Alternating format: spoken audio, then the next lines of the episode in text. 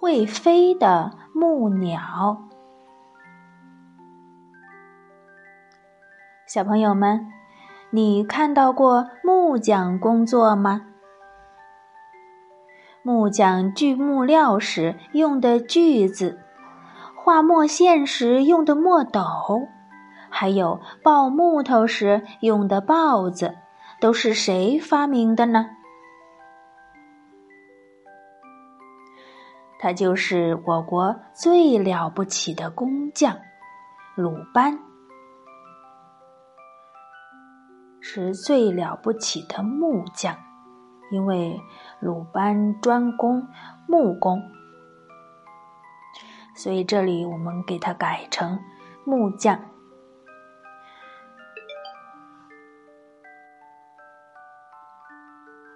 鲁班是春秋战国时代的能工巧匠，关于他高超的手艺，民间流传着很多传说。其中有这样一个故事：有一年，凉州地区遇上了大旱灾，田地干裂，草木都枯死了。眼看着凉州地区的人们都快要和活活饿死了，大家都十分着急。一天夜里。凉州的地方官梦见了一个白胡子老神仙，指点他：“你快去请敦煌最好的木匠鲁班来，在城南建一座最精巧的木头宝塔，这样干旱马上就可以解除了。”于是。这位凉州的地方官赶紧就派人去把鲁班请来，为凉州盖宝塔。用木头造宝塔，工作很精细，也很困难，以前从来没有人做过，鲁班也是头一回做。为了早早的做好这项工作，使凉州地区的人早日脱离干旱的痛苦，鲁班就搬到凉州来住。但是鲁班身在凉州，心里却时时想念着在敦煌的父母、妻子。对了。为什么不动手做一只会飞的木鸟，每天晚上骑回家去呢？这样一想，第二天鲁班就悄悄地动手做起木鸟来。他细心的雕，用心的刻，费了好几个晚上的功夫，一只鲜活的大老鹰终于做成了。它有一身黑亮的羽毛，尖尖的嘴巴，一对半张着的翅膀，好像就要扑过来一样，好不威风。在这只木头大老鹰的身体里面，装了许多大大小小的齿轮儿，头上还有两片小木片儿。鲁班跨上木鸟。用力转动木片，木片带动了齿轮，大老鹰的尾巴就慢慢的翘起来，翅膀也呼呼的拍打着空气，慢慢的就腾空飞起来了。大老鹰在天空中画出了一道美丽的弧线，一个急转弯就朝着鲁班的家乡飞去了。没有过多久，就降落在鲁班家的院子里了。就这样，每天晚上，鲁班都悄悄地骑着这只大木鸟飞回家去探望他的父母和妻子。天快亮的时候呢，他又急急地飞回凉州去建造宝塔。鲁班的父亲对这只大老鹰非常好奇，他心想：骑着这只大木鸟在天上飞，一定很过瘾。一天深夜，鲁班的父亲趁着家人都熟睡时，悄悄地跨上大老鹰的背，想要尝尝在天上飞的滋味儿。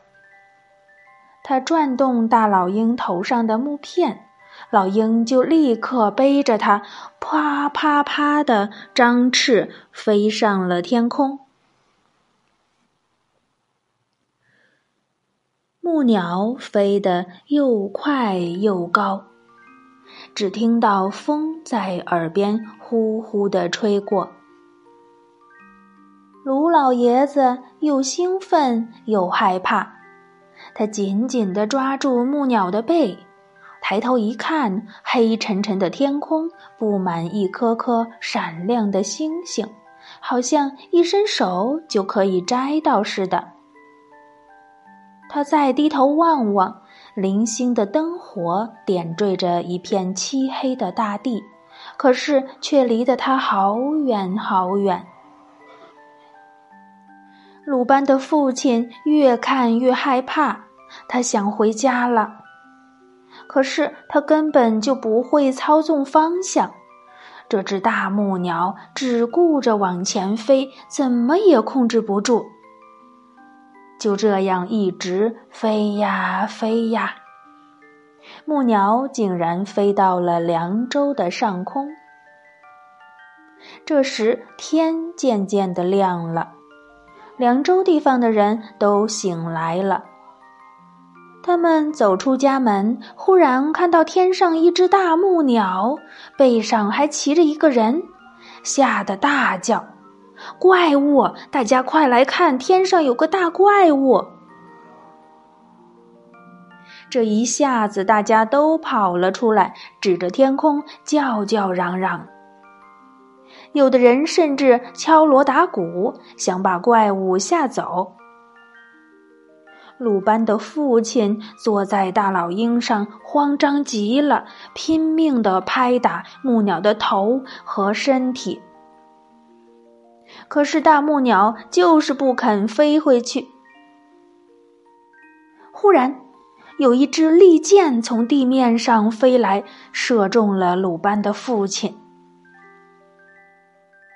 鲁老爷子“哎呀”一声，从天空中摔了下来，只摔得头破血流，勉强保住了一条老命。鲁班知道了这件事儿后，非常生气。他说：“凉州的人害我的父亲摔成了重伤，我不再替他们盖宝塔了。”就这样，宝塔盖了一半儿，凉州的灾害、灾害、凉州的旱灾一直持续着，有人饿死了。也有人渴死了，到处都是一片凄惨的景象。咱们再去请鲁班来吧，不然的话，大家都要没命了。是啊，是啊，只有他才能建造出最好的木头宝塔呀。咱们都去给他道歉吧。凉州人后悔极了，于是他们准备了一份厚重的礼物，来到了鲁班家，向他道歉，表示以后再也不会随便伤害人了。其实那天他们拿箭射鲁老爷子也不是故意的嘛，毕竟也看不清楚，又没见过天上飞这种怪物，对吧？所以不能完全怪人家。第二天，鲁班又来到了凉州，继续建造宝塔。那个时候，木匠的工具只有刀、尺子和斧头。造这座木头宝塔需要很多很多的木料。鲁班带着斧头上山砍木头，一连砍了好几天，累个半死，木料还是不够用。有一天，他在山上砍树的时候，一不小心手被野草割破了。鲁班摘下一片野草的叶子，仔细的观察，原来那叶子两边都长着锋利的锯齿，他的手就是被这些小锯齿给割破的。他又细心的发现，蝗虫的门牙上也有许多锋利的小锯齿，这样蝗虫就可以很快的咬断草根。嗯，用锯齿来锯木头，一定是又快又省力。鲁班从这里得到了启示，发明了锯子。木头必须锯得很直，宝塔盖好才不会倒塌。所以锯木头之前得先在一面画了直线再锯。但是用笔画直线既麻烦又不准确，于是鲁班又发明了一种画线用的墨斗。他在一个椭圆形的木斗里放了墨。上面拉一条沾满了墨的线，把线拉直，用力一弹，木头上就会留下一条又黑又直的线了。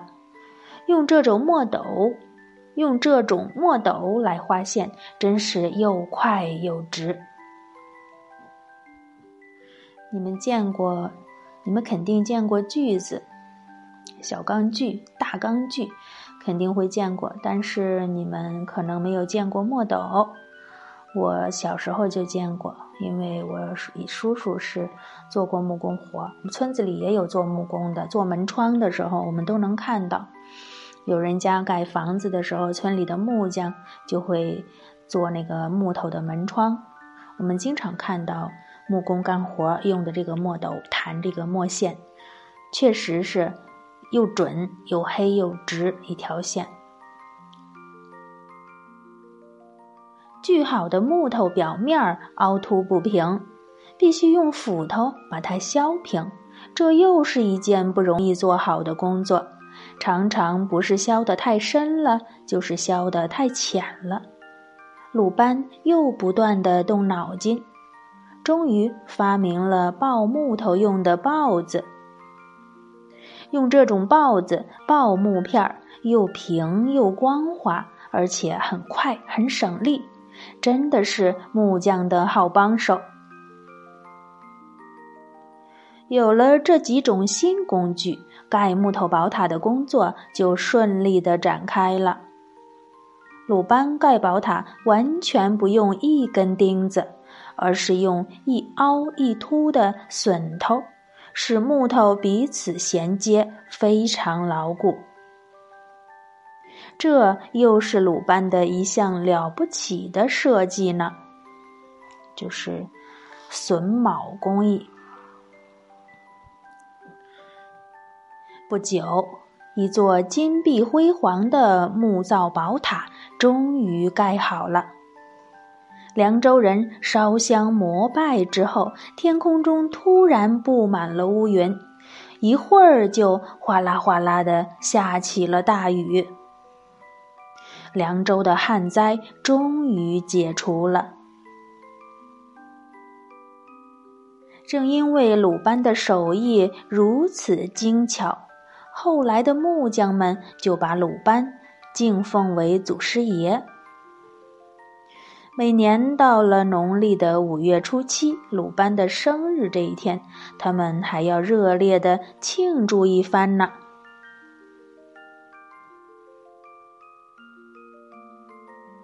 好了，今天的故事就讲完了，小朋友们乖乖睡觉吧，晚安。